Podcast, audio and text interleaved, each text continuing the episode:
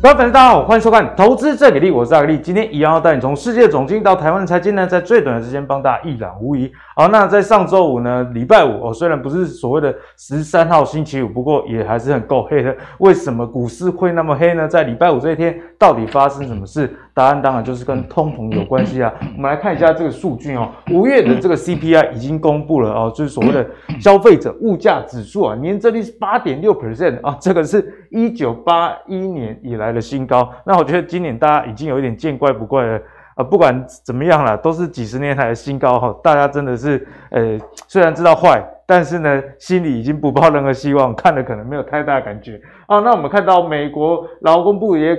统计哦，哈，公布了。如果我们把粮食跟能源哦这两个算是这个呃变动比较大的一个品项扣除之后，五月的核心 CPI，也就是说啊，如果核心 CPI 也非常高的这个年增率的话，代表说怎么样？万物皆涨这样的情形，大概是这样的概念，年增率高达六 percent 哦。那原本市场预期啊，这个 CPI 是八点三，核心 CPI 五点九哦，所以你看这样一对照之下，已经到这个一九八零年代。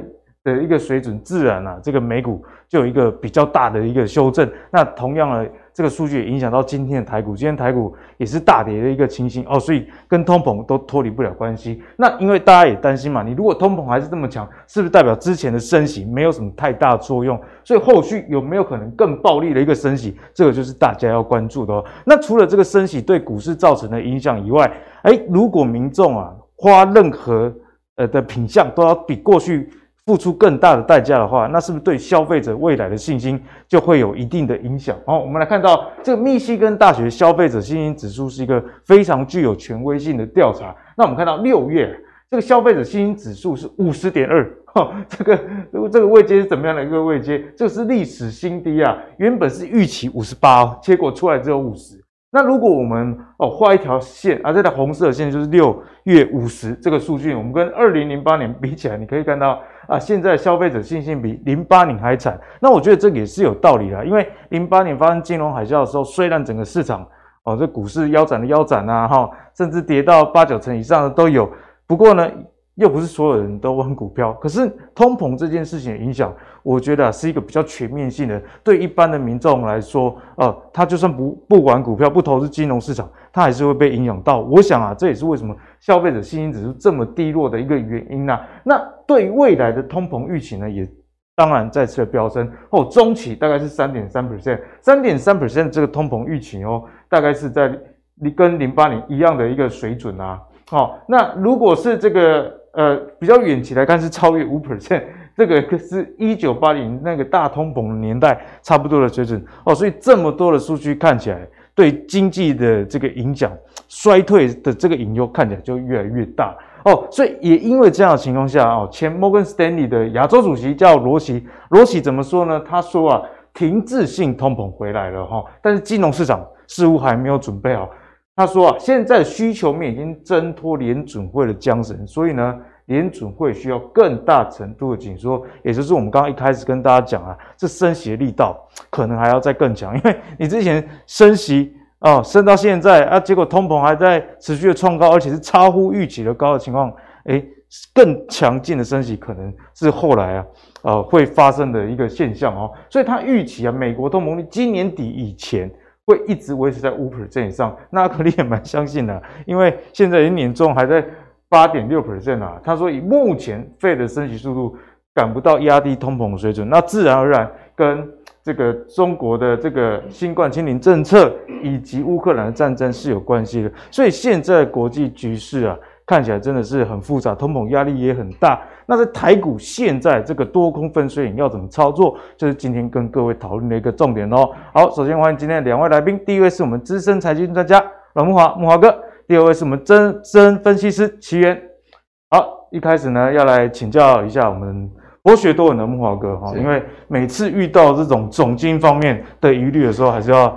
靠木华哥来帮我们讲解啊。那木华哥，我们刚除了跟大家报告这通膨数据超预期以外，对哦，这个公债殖利率哦，公债殖利率的部分也是值得大家去注意的。因为啊，在礼拜五发生这样子的通膨超乎预期的情况之下，哎，整个公债殖利率又往上飙了。没错，哦、那公债殖利率往上飙，我们看到这两年期啊到三十年期的这个公债殖利率基本上都在三 percent 以上，而且更值得注意的是，我们看到这个十年期公债跟三十年期的公债都分别比二十年期的这个公债殖利率，还有比七年期的公债殖利率。这个殖利率还要低啦，诶，这个是所谓的殖利率倒挂。一般来讲嘛，你钱如果放越久，哎，你会预期你要得拿到利息更高。结果呢，这个十年期的居然比七年期的利息的这个殖利率还要低啊。那三十年期比二十年期还要低，所以这似乎啊也透露了，诶，市场上对于经济衰退这样的一个隐忧。所以慕驊哥综合这样来看啊，我们该怎么看待未来的一个发展？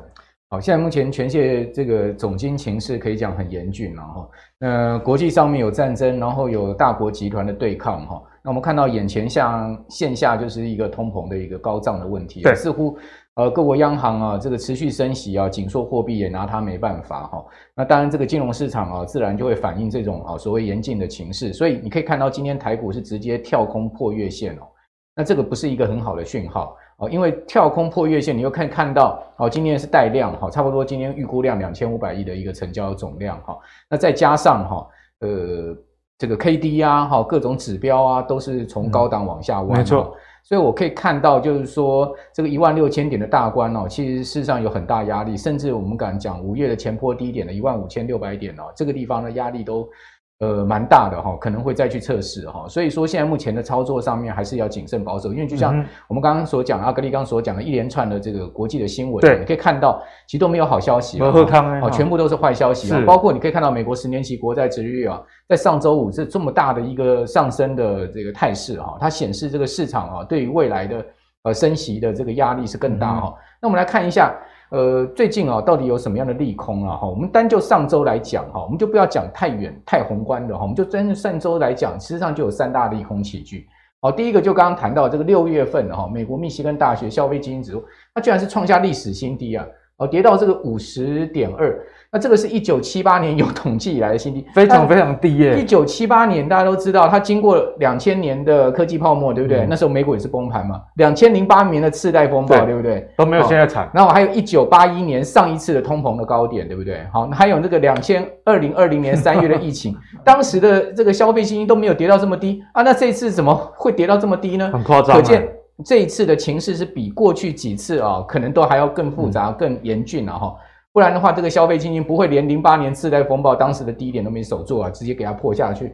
哦，所以从消费信心看起来，美国现在的整个民众的消费可以讲是信心上是溃堤了哈。那这个信心溃堤之后呢，他们对于消费一定会收手收这个收手啊，收手的话，那这个问题很大哈。为什么？因为大家知道美国的 GDP 是二十，今年大概差不多二十四兆美金哦，这么大的一个经济规模哈。它占了这个世界 GDP 的四分之一，也就是说百分之二十五的这个全世界 GDP 是由美国贡献。那这个二十四四兆里面哈，百分之七十是靠消费在支撑的，是靠内需市场。对，如果说一旦美国的消费垮掉的话，那整个美国经济就垮掉，而且占全球四分之一，代表会拖累全球的经济。一定的哈，因为所以美国的经济如果一旦走入黑暗期的话，那就代表说全世界经济也同同步的走入黑暗期。嗯、对。哦，所以这是一个很大的利空哈，就美国现在目前整个民间消费的信心是溃堤，那这个是一个领先指标哦，因为我们都知道心里面它是领先实质面嘛。当我们这个预期未来 不好的时候呢，我们先心里面先会有这样的预感啊，比如股市跌啦，是是手上的股票都赔钱了，那我们是不会在消费上，哎，今天这个大餐别吃了，消费行为就会改变，对，消费行为就会改变，所以是它是一个领先指标，是一个不好的一个，会影响到后续相关一些公司的营收了。没错，因为消费就是。讲在消费就是所有的上市上市柜公司各行各业的这个营收增长的基础嘛，或者说盈利增长的基础嘛。好、嗯，那那我们来看到第二个不好讯号是美国劳工部发布了五月 CPI，哇，这个年比增幅居然高达八点，超夸张的，这超出预期。核心 CPI 年比增幅六趴也超出预期。哦，所以不管是核心或是说这个呃整体 CPI 都超出预期，代表通膨根本压不下来。美国联总会已经升息三嘛，还是压不下通膨啊？油价还在一百二十块之上，对，所以。基本上货币政策呢，基本这个对于所谓供给侧的这个问题啊，似乎没有办法呃得到某种情况的这个解决了哈。那你你你你把需求压下来，好，你把消费面压下来，那供给侧一还是没办法解决的话，你这个你那你这需求侧只单独解决需需求侧，那总是这个没办法没办法这个药能下全，结构性的问题没有改变。对，所以说在这样状况之下呢，唉，这个实在是一个很头痛的问题哦。这那甚至 甚至这个市场也看说未来。美国到今年底的通膨仍然都会居高啊，已经有人看到九月说九月 CPI 都还会在八趴以上，九月还会有八趴，那所以这个是很头痛哈。那我们看到第第三个这个利空，就是全美汽油平均价格创下历历史新高，首次每加仑突破五块美金哦，这个每加仑史上第一次，对，第一次哦，五块美金。这个是一个很夸张的数字哈，我们如果用台币汇价三十块来算，五块美金就是一百五十块台币嘛。对，那一加仑等于大概多少公升？大概三点八公升了。我们算整数了，大概三点七七八多了哈。我们算三点八公，所以你一除下来，你就发现，哇，这个美国国美国现在目前的油价是台湾这，我们如果用九五五千汽油三十一块来算，对，五千现在目前是三十一块，大概是台湾的这个油价的差不多一点二倍哦。哦，这还贵了两成。美国是产油国诶，全世界最大产油国，像它油价比台湾要靠这个原油进口 这个呃还还来得贵，你 说有没有夸张？我们伟大的政府在压低啊。哎，对，伟大的政府在压低是没有错，但问题是这个也反映出来，就是说美国现在消费者的压力有多大？好，大家不知道美国人啊，没车等于没脚。对，你在美国待过你就知道，因为我在美国是待过哈。那洛杉矶哈，在那个地方哈，你根本没有办法坐公车或是坐坐那个。捷运的啦，哈，我们用地铁，你不可能就要开车的啦。那你一开车一出门就要花钱，对。那现在油钱加下去，加加到手软。那小摩甚至预估说，八月油价还会上升到六六块两毛。哇哥，这样大家光开车。这个钱就不知道花多少，哪有钱去买一些非必需的？对，而且我跟你讲哦，这个现在目前美国的 diesel 啊，就是柴油啊，对，它是比汽油还贵耶。柴油比汽油还贵？对，美国的柴油是比汽油贵哈，所以说那个卡车货运都是要靠 diesel，都是要靠柴油，所以说那个运输成本绝对堆高。好，运输成本一堆高，哇，那个企业的获利就一定是大家都有影响。你可以看到这个消费信心，呃，这个核心消费哈，这个月比增幅。达到零点六，根本下不来。对，哦，你跟持平上个月，嗯、那这个呃，这在上此前一个月呢是掉到零点三，大家觉得哦，哇，通膨见顶了，但没有想到又上来，又上来，哦、所以这个通膨看起来是很顽强了哈、哦。那另外我们来看到到底什么是这个这次通膨所构成的一个结构因素？好，我们来看细项部分。对，我们刚刚讲说它增幅是八点六，对不对？好，那这个食品家庭食品哦很麻烦呢，你可以看到它。家庭食品的增幅是十趴，哎，它是超出整体，比平均还要高。那另外呢，能源类的商品，它的增幅是四十八 趴，太夸张了，年比增幅，就是说比去年的这个呃价格要贵超快五。去年二十块，今年要三十。对，所以说那个呃，Moody 的经济学家 Zandy 哈，他他他马上就估计出来了，说所以现在目前美国家庭哦，一个月的这个汽油支出啊，要比去年同期。增加一百六十块美金啊！一个月增加一百六十美金，啊，一百六十块美金，快五千台币。对啊，五千台币啊！哈，这是一，这是这个是现在目前状况。如果油价再继续上升，还还要再更增加，一年就六万，就少两只 iPhone。那我请问你，那是不是就排挤到其他的消费？对，这一定的嘛！哈，所以说在整个消费面上面，我们看到就是整整体呈现不乐观。所以我就举一档股票，你看到巨阳股价怎么跌啊？巨阳，对。那你要知道巨阳做什么生意？巨阳最主要是做美国这个成衣市场的生意，他都接那个 Target 啦，哈，接那个沃尔玛那些大订单啊，哦，做一些成衣是卖到这个市场上去。那如果说呢？这个美国现在消费者无力的话，或者说沃尔玛他给他们库存又堆高哈，他们现在不是要打库存吗？对。那你想看巨阳怎么会有好有好的营收跟获利呢？衣服多穿多穿一下，再加上化纤成本又上升，那不是两头烧？它本身的这个原物料成本上升，再加上它卖的东西盈利又不好，或者说人家又下小杀小杀订单，所以你看到巨阳的股价是怎么跌的？真的是两头杀。对，所以说大家去特别注意哈，就是说那种呃消费型股票哈，它最主要是做美国生意的。哦，那或者说，甚或也不要讲做美国，现在全世界都一样了，对，都景气都在往下掉。哦，所以我我我看法是说是要保守。那另外各位可以看到，消费信心真的是崩了。哦，你可以看到它是完全是完全是毫没有毫毫无阻阻拦的这个往下掉，统计以来没有这么低过。对，这个密西根大学统计这个消费信心真的是。看到这种数字，大概他们大概自己统统计的人，大概也头昏了，还以为自己统计错误。对，那这个现在目前的状况，就我们刚刚先先讲讲讲到这个三大利空齐聚状况是这样。那这个状况下到底造成什么样的现象？嗯、那第一个就股债同跌，对，资金无处去。美国三大指数全周跌幅都在五趴上下。那跟台股最有相关的费半甚至跌了七趴，超过七趴哦。那美国更严重的是，我就更不好的是，美国两年期跟以上的债券殖利率全线突破三八，全线。这其实是我最害害怕看到的现象，就是两年期跟十年期的国债殖利率啊，他们同步的突破三趴，而且他们的利差在收窄。就你刚刚所讲的这个可能倒挂，也就是说都突破三趴，就是一个很不好的状况。而且呢，它利差还在收缩，还还倒挂，也就是说两年期跑得比十年期还快，哇，那这个就是一个大麻烦哈。那两年期跑比十年期快，就代表说市场对联准会的这个升息的这个脚步是预预期是越来越越强烈了。对，然后呢，十年期突破三趴，也代表大家对于长线的这个呃这个这个看法，就是认为长线比较偏空，还是经景气的问题、经济的问题。好，那资金就往黄金避险，所以你可以看到金价大涨，但是。我认为资金也没有办法全部被黄金吸纳，所以说大多数资金是泡沫化，整个崩掉了。好，就是说这个股债资金就整个蒸发了。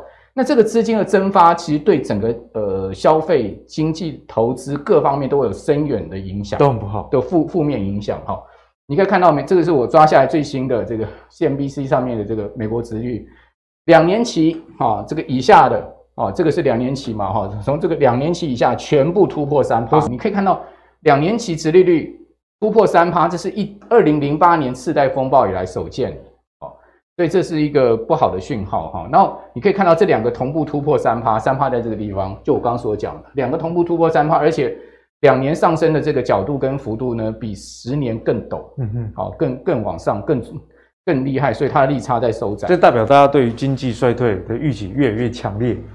这个就是一个我个人看到最不好的信信讯号，就是两个同时突破三趴的利利差在收窄，好，所以你看费半一周可以跌掉七点五趴，而且 费半指数已经破底了，它的收盘是破了这个低点了，好，所以费半创今年新低，纳斯达克也创今年新低了，好，没有盘中低点没有创，但是收盘已经创新低，好，那那另外呢，大家可以看到道琼也差一点点要创今年的新低，快，快碰到了，盘中就是收盘的新低，好，收盘的新新低。哦，所以这是一个很麻烦的事情哈。那标普呢跌到三千九百点哈，今年又跌了十八趴，看起来标普前波的低点也很难守啊。所以说美股现在目前的整个结构面哈还是很头痛哈。但是我跟各位报告，到底跌够了没有？我我我的结论是事情还没完，还没跌够啊，慕驊哥。当然没有完，因为因为这样的这个通膨破表哈，所以华尔街的投行预估六七九月联总会要各升五十个基点。本来有。之前大家觉得说九月可能只升息一码，九月停止升息了，嗯、那时候这个市场最乐观的时候，对，那利率这样子升这个一点五趴的话，会来到二点五到二点五，二点二五到二点五。那同时呢，九月还缩表会到一个月九百五十亿的规模，哇，那这个是压力多大？但景气又不好。哦，那这个整个状况就是已经是看起来这个道路都已经铺好。哦，就是要往往一个黑暗隧道的道路已经铺好。哦，所以现在目前甚至有那个巴克莱已经讲说，可能这个礼拜要一次升七十五个点，一次升七十五个点。对呀、啊，这个巴克莱的看法嘛，就是已经有投行喊出来了嘛，说这个通膨太严重了，也是有可能哦，不可能。我觉得低几率低啦，哈，但是这种非主流说法也对市场会造成一些负面影响。所以现在目前看起来，就是我刚刚那个结论，就是说看起来整个全球股市的道路已经铺好了，大家还是谨慎一点，往黑暗面去走这样子哈。对，所以慕驊哥刚刚从很多的这个总结的数据都跟大家提醒，为什么？他在今年以来，甚至在去年年底就已经说，哎，今年的这个股市的状况，大家真的要多加留意了，因为这个通膨实在是太过于的严重了。那我们刚刚讲到，其实升息对通膨目前看起来没有什么用，那自然而然哈，我像我们国际赛在打棒球一样，输了就要怎么样？就要找战犯哦。所以现在呢，拜登为了选情啊，为了这个拯救整个这个消费，要打通膨，那找上谁呢？那打通膨啊，哦，首先先打运价。拜登表示，还要对海运业实施二十四年以来最大的改革哦。哦，那他们要限制海运业征收特殊费的一个能力。大家知道，这个海运在这个景气非常好的时候，你要上船啊，很多其他的费用，例如什么燃油附加费啦，或者是什么特殊季节你要加价等等啊。哦，他们只说过去两年以来啊，这些海运业者经常把货柜啊，这个空柜送回亚洲。然后从收费更高的亚洲出口货柜中获利啊，所以这也导致，哎美国这个出口商说啊，去年因为一柜难求，啊害我们少赚了数十亿美元的收入。那进口商的也有话讲，进口商抱怨哦，因为收取跟送回货柜的延误被开罚。大家知道去年塞港嘛，因此呢，拜登就决定啊，要拿这个海运业来开刀。那大家知道说，今年啊，这个航运业者 EPS 都很好，那股利也很好，大家已经预期今年股利不错，明年股利也不错。但是呢，这个从呃，这个政策上来看，似乎除了原本的景气循环的杂音以外，又多了这一项的一个冲击啊。所以慕驊哥，很多观众朋友手上其实还是握有这个呃航运类股，不管是散装的还是货柜的。那如果从这个新闻来看，是不是要留意一些风险？其实拜登说这个话哈，有一点有一点矛盾，矛盾问题。大家还记不记得哈？去年的状况其实并不是这样，去年状况是这个当。货柜轮啊，从亚洲的港口进到美国的港口啊，急的卸柜之后呢，他们的空船开回亚洲，他们不是载满的货柜开回亚洲，因为那时候码头效率不好，因为第一个码头效率不好嘛，第二个空空船你不要等上柜那个上。你你如果把空柜要再上船的话，你是不是浪费很多时间？要花时间。好，第二个呢，这个又增加船的重量，你开不快，所以说它就是空船开回亚洲，所以造成亚洲是缺柜缺的很严重。哦，跟他讲了，正好相反，相反，相反，对不对？我们都知道那个去年的状况是这样，所以为什么亚洲缺柜？对，亚洲缺柜就是因为美国的港口哈，东岸西岸货柜堆积如山嘛，效率低落。马美国码头工人染意啊，等等，这个运输卡车工人找不到等等，所以说造成整个供应链大乱嘛。哦，所以。我觉得拜登总统不去检讨自己美国的问题，反而反而来指责这个行商啊，或者是说整个呃这个有点颠倒的。我觉得这个很说法有点奇怪了哈。那至于说航运业是不是暴利，那是确实是暴利，这等一下我给大家看。是，好，但是这个说法是有点问题哈。那另外呢，美国美国出口商宣称说一柜难求，奇怪了，这个据我的了解是美国货柜堆积如山，堆在港口里面，甚至。港口堆不下，堆到那个社区的道路上，还有很多社区老百姓来看柜，怎么会是他们？他们没有贵，他们其实是贵很多，啊，柜最多的，对不对？好，所以 这个我我有点我有点有点搞不太懂哈。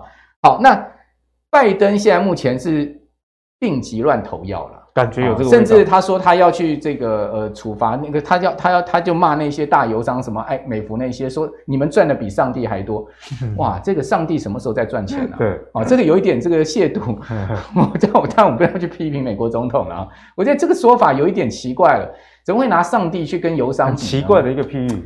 对，我觉得可能美国很多这个呃笃信基督教的这个呃信徒们可能也不太能接受这种说法了哈，上帝，上帝。赚的比油商还多 啊！好了，不管怎么讲，我们来看一下，现在散装是比较弱，为什么？散装的运价确实跌蛮重，对，它跌到一个月低点。大家可以看到，今年以来 BDI 只涨了个位数了哈，四点六五趴，然后半年来跌了二十趴哦，哦，三个月跌了十六十四趴，一个月跌了二十一趴，一周来跌了十一趴，跌幅蛮重的。对，最近 BDI 在跌，跌什么？我跟各位讲，它是跌景气的忧虑了，好，因为原物料大家都知道，就是说景气的这个先行的指标是。如果说原物料价格不好，需求一定不好，哦，需求不好，价格也不好，所以呢，对于这个运价的这个呃这个这个就有一个助跌的效用。所以这从这个 BDI 下跌，你也可以看出来，其实景气有大问题，哦，在原物料的部分。但是呢，上口上海出口集装箱运价指数还好，你可以看到它其实并没有。并没有这个跌哦，有止跌的味道。上周上一周上周五报出来最新价格，它还涨了二点二十五点三哦，哦，所以它还涨了二十五点三点哦，所以来到这个四千两百三十三点，所以这个货柜的部分其实并没有跌，但是最近是先跌散装，但是货柜后面会不会跌？我觉得那也是迟早。如果景气景气不好的话，那是那也是迟早的问题哦。大家可以看到。景气到底好不好？好，我们可以从一个领先指的指标来看，就是美国的 ISM 的这个 PMI，哦，制造业的 PMI，manufacturing 的 PMI。那当然要看，就是看这个新订单的部分哈。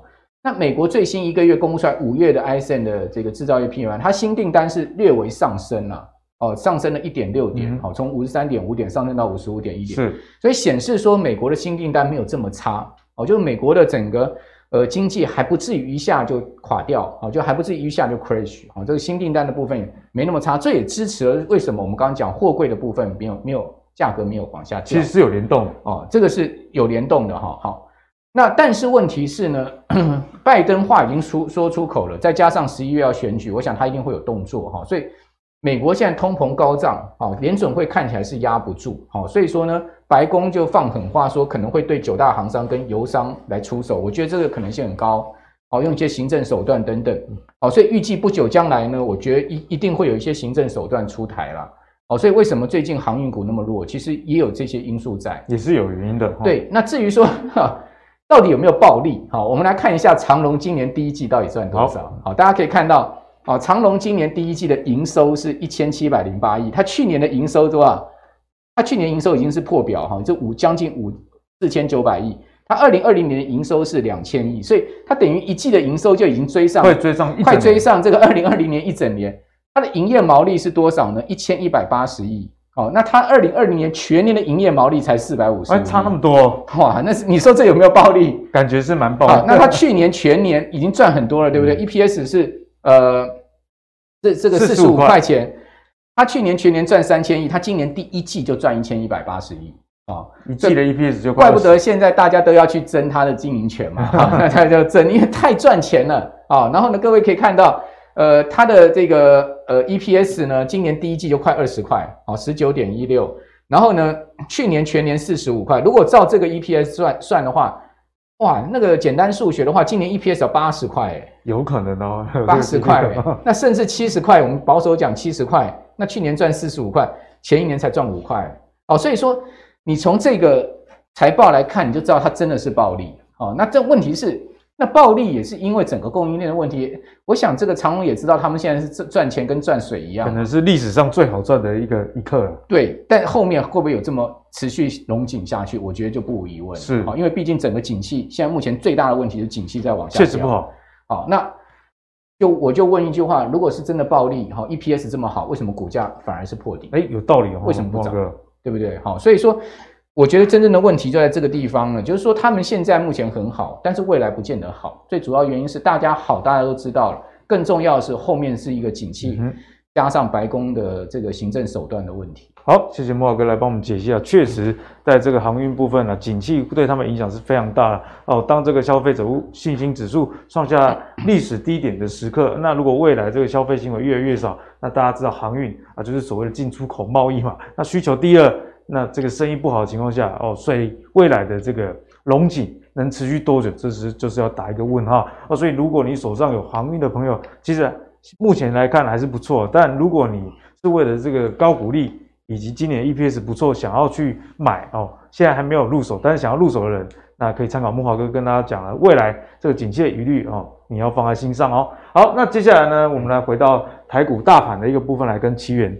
做一个请教啊，奇源啊，我们在上个礼拜大家本来很期盼，就是挑战这个季线的位置，没想到连碰差点要碰到都没有碰到，就往下弯了。那今天开盘真是更是不得了啊！现在连万六能不能好好的守住，都是这个礼拜哦很重要的观察点。而且除此之外，外资今年以来一直卖，这其实大家也习以为常啦，就跟我们看通膨很高一样，大家已经习惯。不过投信的部分呢，诶最近是连两卖的一个情形哦。那如果今天这个台股大跌，看来啊，投信往下卖的几率还是很高。所以是不是大家讲了五穷六绝，这个行情真的是绝了呢？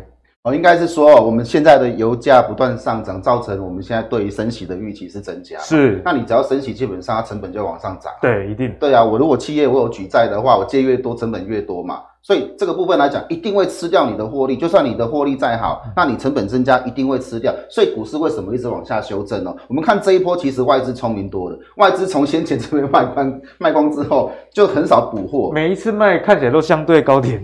对，然后反而是投信哦，投信最近其实有开始开始有点松动，跟之前大买这个力道还是有差的，有差差很多，而且现在开始有点松动了。我们以前常看有一些股票都会说去 patch 那个什么投信的买盘，对不对？可是有些股票偏偏等到投信停。损的时候开才开始啊，最近蛮常观察的，这种现象，所以现在投信的股票要小心哦。我的意思是说，其实我们的股票基本上哦，就指数来讲，它的中长期的均线是下弯。对，那这种股票这种指数如果是这样的话，基本上你不能够期待它会做长多的，它是一个空头了。对，它不是一个长多的现象，所以一定是遇到所谓的均线反压，就会开始出现这个压回哦。那今天这一根直接跌破这个所谓的这个月线哦，其实它代表就是说我未来的整理期间哦，会在月线以下做整理。那接下来你就要去看前低能不能守得住了。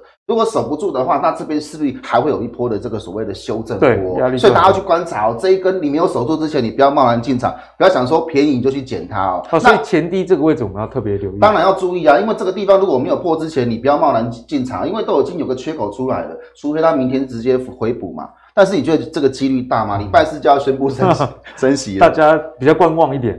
对，那这个部分来讲，我会建议就是前提要先观察，有守得住再说，没守的话，你就还是先脚底抹油。是。那接下来我们看这个所谓的加权指数啊，其实你会去发现，就是说它这个呃多方缺口已经没了嘛。那接下来看头线的部分，一定会如果它出现这个所谓的停损潮的时候，嗯、这个时候指数当然就会比较辛苦。对。那我这边的图跟大家讲，就是季线扣底、半年线跟年线扣底都在高档区，全部都是下弯。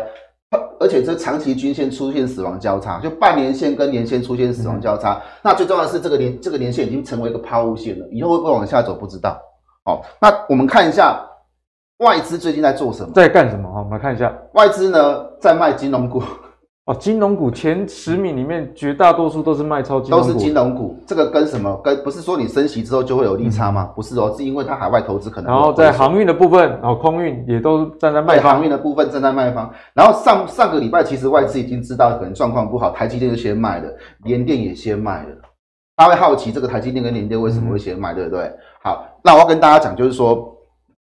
如果台积电的部分它一直涨不上去，它呈现一个所谓的空方的走势的话，那大家要思考哦，我们你们看到的问题不是表面的问题，可能是背后还有一些你不知道的问题。那我我我会建议大家去了解一下，为什么五月二十号拜登总统要去访南海这件事情。好，那我们再看他买超的部分在这边嘛，包括金像电，金像电上礼拜大涨，还有像这个所谓的这个提维西，提维西今天也在继续涨。好，那这些个股为什么他们会买？我们来看一下哦。法人动向其实它的动作其实是跟国际情势有关的，其实是有一个大方向在后面。对，疫情哦，停滞性通膨、债券风险，这些都是金融股现在面对到的问题嘛。如果说我债券是有有风险的，我投资海外现在应该是赔钱啊。那如果说加上这个汇损的话，那更更更厉害。对，好，第二个就是我刚刚讲到，美国的这个九成的晶片是来自于单一国家，这个会造成所谓的国安风险。那如果未来它可能要去把它分散呢？那这个一定会影响到台积电哦。嗯、那第三个就是说，Intel 开枪说晶片展望不好，你一定会影响到成熟制程的部分。最后就是这个需求放缓哦，我们现在看不到所谓的报价是什么往下，就是航运的部分，货柜报价指数是往下掉。可是如果需求持续的放缓的话，那怎么办？还是会影响到，一定会影响到嘛，到时候一定会影响到。那另外就是高股息的部分，他们也在做卖出哦，这个是升息杀手，因为我们会去高股息，其实跟债券某种程度是像的啦。就是它属于固定收益型，那固定收益型一定是跟所谓的联储会的这个利率去做比较，所以原则上来讲，你看到法人其实他在逼一件事情，就是升息，他在逼的就是这些。其实这些都跟升息是有关系的哦。嗯，对。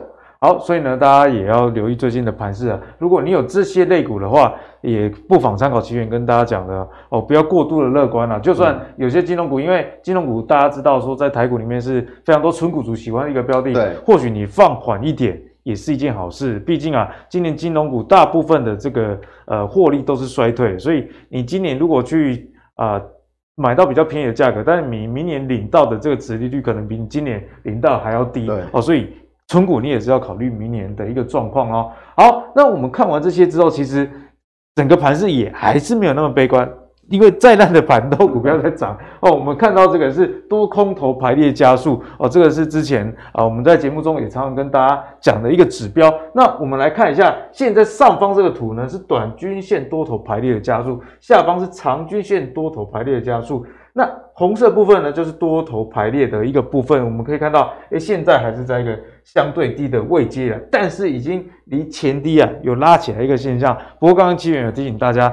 呃，这个礼拜是比较关键的哈，嗯、就是虽然是呃比前低还要再高的情况，但是呢也是有挑战前低的可能呐。不过呢，短线上有很多公司呢，其实还是处于一个短均线多头排列的一个情形啊。所以如果根据这样子的一个情况，哎，奇源有没有哪一些公司其实还是蛮强势，大家可以留意的？因为从短均线多头排列加速来看，哎，还有活力的公司，短期内其实还不少哦。好，对哦，的确哦，我们在这个最近的反弹之后，的确这个多头排列的公司是比较多。那我们现在就来看哦，我们刚刚说到外资其实这次跑得蛮漂亮的，嗯、那看看外资最近在做什么股票。第一个，我们先看大同的部分哦。那大家就过去来讲呢，大同其实就是一个所谓做很多事情的，不管是什么这个呃电网啊，或者是那个家电都都有它，大家都认识它。那我们现在想一个点，就是说，其实我们从这次乌克兰的这个战争，我们也想过，如果我们今天台湾的人员被切断的话，那我们该怎么办？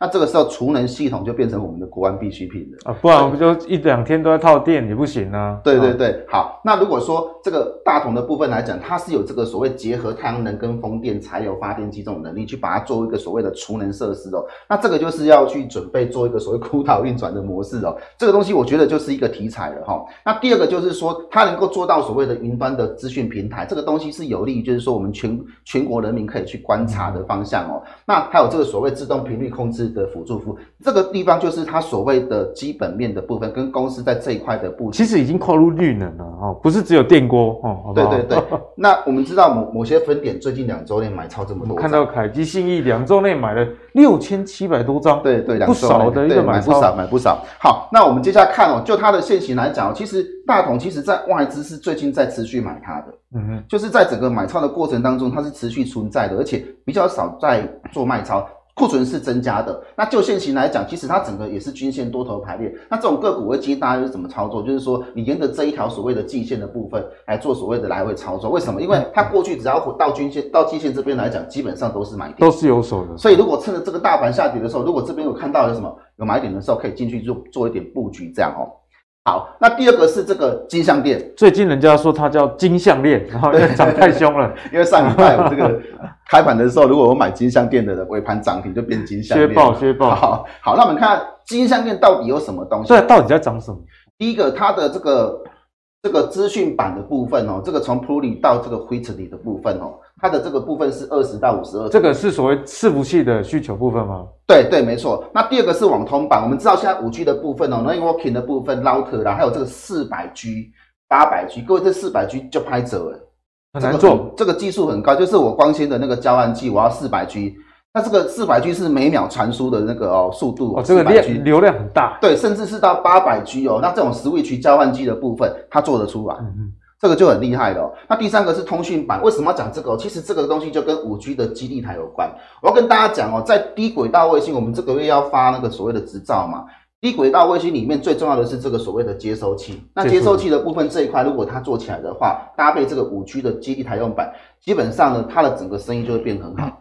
对，那。呃，有一些隔日冲进来拉涨停了，今天呢其实也没什么大涨。那如果说这几天有回撤修正的时候，其实我觉得金项店是可以去做观察的。为什么？因为金项店过去只要大涨的时候，通常都会有外资跟券商。那这种券商基本上都跟所谓的隔日冲有关，好、因为两个是伴随是一样的嘛。对。那上礼拜的时候，其实有投信进来跟风的，所以它这支股票基本上它是营收好，营收好，获利好。那如果说这个六月份有这个题材的话，低轨道卫星的题材的话，我认为回撤的时候反而就是一个机会。嗯、那你要观察这一根长红的一半能不能守得住、哦？长红的一半能不能有守？哈，嗯，对，大概就是这样。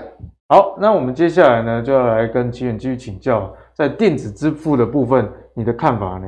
好，电子支付的部分呢，我跟大家讲哈，为什么要讲这个电子支付？因为最近其实很夯，包括今天还有一档个股叫振华电也大涨。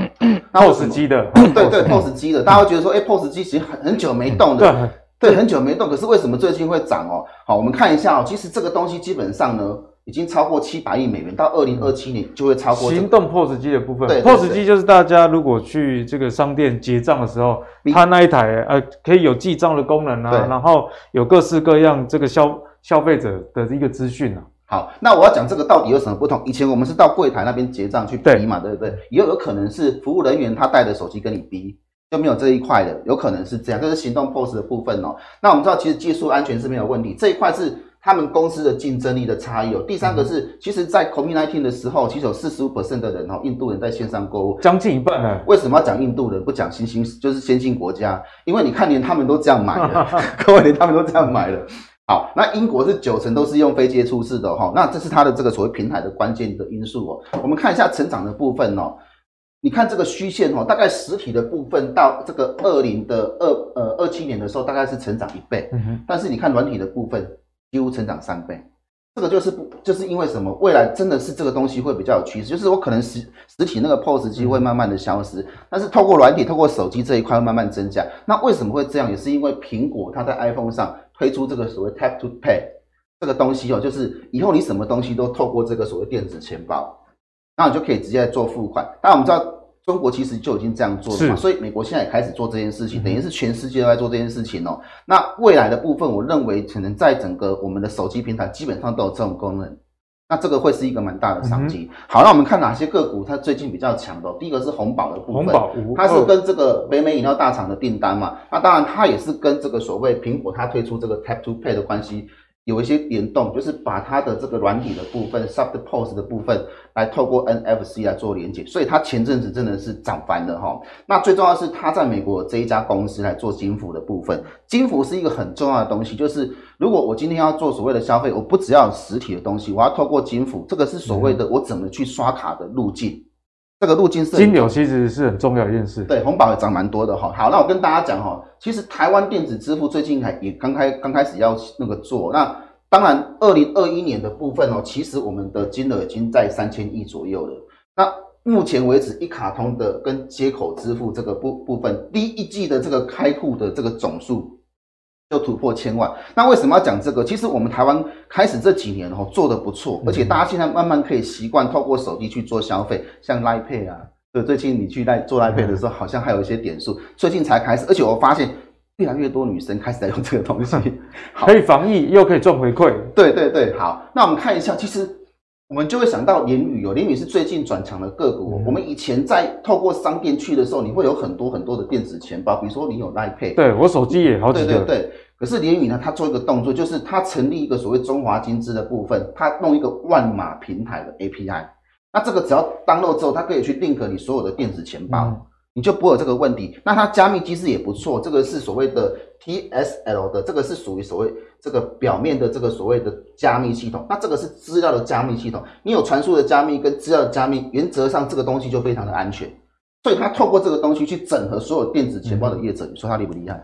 所以它为什么前阵子股票涨这么多？哇，股价涨翻天呢！对对对对对，这个五月初的时候才十一块，现在已经涨到快三十，八点四哦。好，那当然涨多之后呢，我会建议大家不要去追，不要去追，真的很危险啊，真的很危险。对对，真的很危险。这样嘿，好，那可是呢，刚刚我们刚刚讲到这个电子支付，毕竟还是一个很好的趋势嘛。但是刚刚奇源有跟我们说啊，这个强势股。你去追可能会有风险，所以接下来就要请教奇源。像最近你刚刚讲的金项链，其实也是一个例子，都变金项链了。好、哦，那这种强势股的操作，如果啊你说电子支付，那大家也很认同的话，后续操作上有什么可以留意的地方？好，那我们看一下如何操作这个强势股。第一件事情哦，起涨的时候量能不能失控。那怎么去评估它不能失控？就是周转率不能超过二十%。周转率的部分啊很重要哦。对，那走在五日线上，这个就是多方位失控的情况。如果说一档个股周转率超过二十，甚至有的之前超过一百的话，那个后续整理的时间都非常非常的久。所以大家看成交量以外，周转率也可以拉出来了啊。对，因为周转率过高就代表说这有限的股票里面居然一天。有这么高的交易，那大家知道人多的地方不要去，这个时候可能是短期的一个高点哈。好，这是警示之前哦。那如果通常进入警示股，比如说像耀华药这种，对不对？对。回撤到月线的时候就是买点。对，你回撤月线的时候，为什么是月线？嗯、因为通常它第一波涨上去的时候，它如果要走第二波的话，它绝对不能破月线。是。破月线它马上站回去。这个就是强势股的走法，为什么是月线？因为月线跟布林通道是相关联的。嗯，这个东西大家可以记住哦。那中期呢，你就是买在季线的部分。那前提是它筹码没有分散，也就是说，它的大户并没有一直在卖股票，一直在卖股票。像那个航运股啊，去年七月的时候大涨的那一个月，大户是天天卖。四百张大户其实每周都在减少。对对，每周都在减少。对，好。那另外高档的时候留意法人的动作，为什么？因为有些时候高档看到投信买盘的时候，你要小心。有时候也是买满了哦，有可能反手。有时候他们买完之后就开始跌了，这个要小心。为什么？因为我我先讲，我是高档的时候，高档的时候，高档的时候，如果出现他买买了不涨，就要小心。嗯哼，这个就是操作强势股的一个策略。总结来说啊，从技术面跟筹码面上，大家要小心所谓利多出尽这件事情。特别是去年跟大家提到高档时候，如果哎你想买，你看到法人也有买，投信也有买。但股价已经 没有什么动能的时候，小心啊，物极必反哈，这个还是比较重要的。那刚刚前面讲的电子支付啊，或者是其他伺服器的股票，虽然已经涨到天上去了，不过刚好这一波大盘有一个修正嘛，其实我觉得在股市里面好处是这样，机会永远都有的。只要你记得一些关键的原则啊，例如说回撤月线，或者是说啊你比较保守一点，不然。我们就看个季线嘛，哈，对，但是是有一个前提哦，不是回撤季线你就可以买，还是要看一下哎筹码的一个状况啦，啊，好。那我们看完这边之后呢，最后要跟奇远来讨论一件事，就是毕竟呢这个盘不是很好。那大家应该有印象，有一些类股是在大盘不好的时候，哎，反而比较 有有动能的哦。真的等大盘好，资金往电子股的时候，有些类股就已经开始不会动了。那什么是过去大家有印象？哎，盘不好的时候会涨的啊，就是所谓的生技族群啊。哦，那全球的生技展呢，其实已经。要举办哦，就是在今天哦，六月十三到六月十六，美国圣地亚哥举办全球最大规模的生技商商业展哦，所以在这样的情况下，我们看到，诶，最近呢上市或是上柜的生技股其实都还蛮强的哦。我们看到生技医疗的指数哦，在这两天诶也是拉长红的一个态势。虽然今天这个大盘大跌有一点修正啊，不过从这个 K 线来看，比起大盘还是相对的强势。所以，其实之前呢。你我记得你也跟我们分享蛮多生技股，哎，最后表现也都不错。那现在还可以持续留意吗？好，我们来看一下，我之前有跟大家讲过，就是这个一七九五的美食。对，有。那美食其实它最重要的是抗血癌的药。我那个时候跟大家讲，就是说，其实它第一个目标是维持毛利率在五十 percent 以上。那这个东西基本上你会增加你的本益评比的部分跟法人的关注哦。那第二个，它的利空的部分，这个。这个诉讼的部分哦，是有利有利于公司的。那下半年不排除有赔偿金入账，对，反而是好事。嗯、好，第三个是什么？它在欧洲多国取得药证，就等营收进来。我们知道这一季为什么它的营收特别好，是美国那边嘛？那第二个就是韩国的减重产品这边也是一样，这个东西都是对营收获利表现好。还有台湾这个算重阳药是西力士，对。好，那我们看一下这个呃，我们在五月二十三号的时候提到美食嘛。嗯五月二十三号的时间，我们再看一下 K 线图哦，大概在这里，大概在这里，所以它后来洗下去之后，刚好就到月线这个地方就上去了，有没有？在月线支撑这个地方，这边应该很多网友骂你，啊，没准没准，结果来一个 大大大大盘，现在的股票都这样很。很喜欢这个哈，在起涨之前，先给你来个回马枪，洗一下，洗一下你，然后就拉上去，你停损之后再拉上去了。嗯、你看今天这个上礼拜五的时候创新高，是那美食今天当然也震荡。我的建议就是说，大家去关注，就是说，其实它是一个有基本面的股票，它的营收如果持续进来，包括欧洲的部分持续进来的话，我认为后续都还是有成长的空间。嗯、那第二个，我们来讲这个易德哦，易德是全世界算是少数有这个所谓的。MDI 吸入剂的部分，哎，这个作用是什么呢？这个东西就是我们今天要把药哈均匀的用在我们的这个所谓吸入的方式，比如说支气管的部分，因为我是气管跟肺的部分嘛。对对对。那这种东西的话，它只要吸进去的时候就可以马上改善，所以算是优化给药的效率。对对对，因为这种东西很很很重要，因为气喘的人如果不及时用药，有有生命的危险呢。哎，分秒必争。对对对，所以它这种东西很重要，而且你进去的时候不能有刺激，而且用药要均匀。这个就很重要，所以他们有个所谓专利平台。好，那我们为什么提到这个？因为啊，这个所谓的这个呃，COVID-19 的部分，我们知道这个所谓这个新冠肺炎的部分，其实现在已经是一直跟着我们 如影随形，真的是共存。那到最后有可能会有一些比较简单的治疗，因为你到医院你要打静脉注射，那个一定要有医院医疗资源也不够了。对对对，你没有办法应付这么多人。那你用药的话，它的速度没有办法马上去减缓。最好的方式是透过这个直接到吸进去到你的肺部里面直接改善。那这个专利平台，嗯、台湾就只有它有，只有它有，台湾只有它有。那全世界也是少数国少数公司有这个东西。那它也加入这个所谓 CDMO 的平台，就是制药的平台。所以这个东西我认为是有机会拿到国际大厂的合作授权。嗯、那一旦拿到授权的话，我们知道就会有授权金。是，啊，这个是之前其实就有这个新闻在讲说，哎、嗯欸，他们可能有人会有人会跟他做一个所谓授权。好，那易德这一根长红之后洗下，我们看这边其实是有出量，感觉好像这一根吃完了，对不对？但是我跟你讲，它最重要的是这一根，这一根的量能。好，那它上礼拜出现涨停，其实量能没有失控，有没有符合我说的？一开始起涨量能没有失控，嗯、有。那我们在观察这几天的量能是不是增量走高往上走？那如果增量走高往上，到最后量能打出来的时候，这一堆的量如果比这边多，那就有机会创新，就有机会挑战前高，对，就有机会创新高。好，那如果当时看他的这个消息是什么，我们才会知道。那接下来我们看这个第二个是这个四七四三的合一哦，合一为什么？顾博跟你合一啊？对，合一其实大家都很多人都知道啦。它目前来讲，基本上就是已经有澳门的这个新加坡的药证嘛。那当然，二零第二季预计是中国嘛。那是那明年第四季大概就是美国，因为明年第二季大概三期做完了嘛。那如果说我们就它市场来讲，大陆呢是一千亿的这个的的规模的产值规规模，美国是。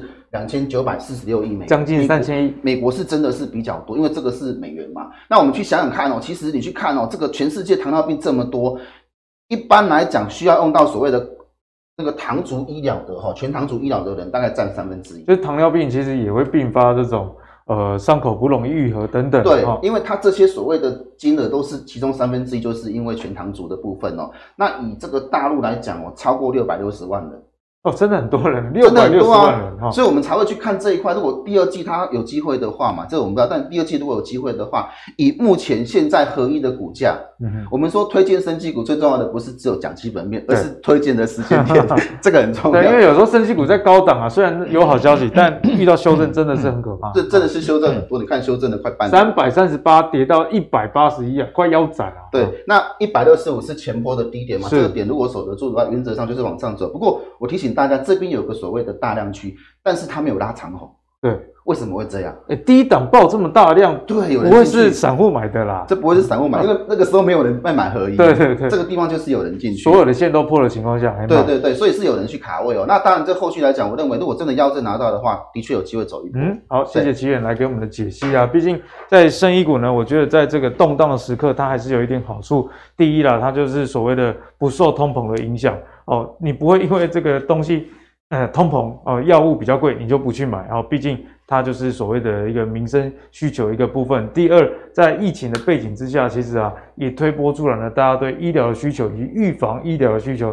像我上礼拜去这个药局买这个奶粉，发现一架上的普拿疼全部都没了，那额温枪也都没了。我也买了我人生三十几年来第一支额温枪。我想啊，这就是在疫情底下，为什么生医类股今天特别跟大家提出来讨论的一个原因哦，因为它跟大盘是比较没关系，而且产业面也比较不受外在我们讲的这些风险的影响，所以今天的节目呢，其实是蛮有逻辑的啊。前面木华哥也跟大家提醒啊，总经上大家要留意的一个部分，不管是通膨四十年以来的高点，以及公债殖利率突破三 percent 的一个问题，毕竟这个公债殖利率如果越高啊，对股市资金的拉扯。